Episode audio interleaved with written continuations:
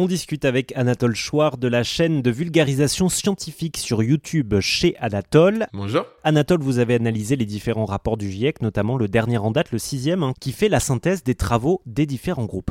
Alors, ces, différents groupes et donc ces différents rapports soulignent euh, l'importance euh, quasi exclusive hein, des activités humaines sur le réchauffement climatique, mais là, dans ce sixième rapport, on appuie sur le fait que euh, le réchauffement climatique tel qu'il est connu actuellement est causé quasi exclusivement par notre activité. Ouais, exactement. Donc, euh, si vous voulez, je peux vous donner euh, une phrase clé euh, par groupe. Pour le groupe 1, c'est sûr que c'est celle-ci. Il est sans équivoque que l'influence humaine a réchauffé l'atmosphère, les océans et les terres. Bon, ça on peut dire, bon, ça paraît complètement, oui, tout le monde le sait, il n'y a pas de souci, on sait que c'est nous. ce qu'on voit, il y a eu un sondage en 2019 pour le World Economic Forum, il n'y a que deux personnes sur trois dans le monde qui acceptent cette base scientifique. Donc c'est vraiment important de, souligner ça parce que parfois on peut être voilà peut-être dans une bulle écolo, on pense que voilà les climato-sceptiques sont largement minoritaires.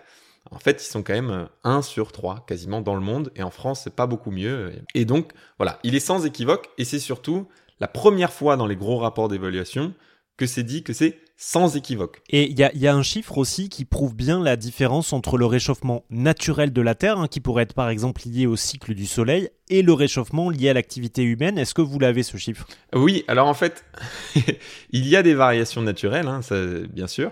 Euh, donc il regarde absolument tout. Il ne faut pas croire que le GIEC regarde uniquement les activités humaines. Donc, il, regarde vraiment toutes les hypothèses sont prises en compte. Hein. Donc euh, les petites variations d'activité solaire, des petites variations d'activité volcanique, etc. Et on voit qu'en gros, ça fait des variations à notre échelle de temps, hein, l'échelle de temps humaine. Qu'est-ce qu'on voit? C'est que on a des, euh, variations de plus 0,1, moins 0,1 à peu près pour ces variations naturelles. Mais en, en moyenne, depuis 1850, c'est à peu près 0. Et avec l'homme, avec les activités humaines, eh bien, on a réchauffé de plus 1,1 degré depuis 1850. Et donc, ce plus 1,1 degré, en meilleure approximation, eh ben, c'est 100% dû à l'homme et aux activités humaines. Les variations naturelles existent, mais en gros, ça fait plus 0,1, moins 0,1. Et avec l'activité humaine, ça fait plus 1,1. Alors, vous l'avez déjà un petit peu expliqué, euh, Anatole, mais pour ceux qui arriveraient en cours de route, comment est-ce qu'on peut être sûr que euh, ces résultats des différents rapports euh, du GIEC sont fiables parce que nous ça nous est servi un petit peu comme ça sur un plateau dans des médias on a aussi beaucoup de résumés qui sont faits hein. personne n'a forcément le temps de lire ces milliers de pages mais comment est-ce que par la méthode par exemple on peut être euh, serein quant à la, viabilité de ces résultats? En fait, je compare ça à, euh, par exemple, quelqu'un qui donne son avis à la télé, euh, voilà, etc. Eh ben, ça, c'est pas fiable du tout. on ne sait pas du tout qui est cette personne, pourquoi pourquoi elle a eu euh, telle conclusion, euh, quelle expertise elle a, etc. Et surtout, au-delà de l'expertise, euh, elle dit ça, mais avec quelle base scientifique? Donc, quelle, est l'expérience scientifique qui a, été menée pour avoir cet avis de la personne qui est invitée? Ensuite, ce qui est un peu mieux, c'est quand c'est écrit dans un livre, voilà, il y a de la relecture par la personne qui publie, voilà.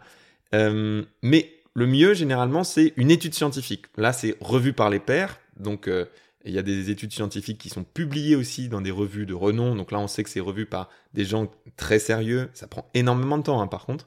Et vous avez le cran euh, encore au-dessus, c'est la méta-analyse scientifique.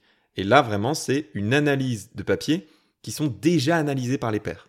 Donc c'est vraiment euh, le truc le plus fiable qu'on puisse faire, le processus le plus fiable pour avoir un rapport. c'est des dizaines de milliers de rapports qui sont synthétisés. Et chaque rapport était lui aussi relu par euh, des dizaines de dizaines de personnes.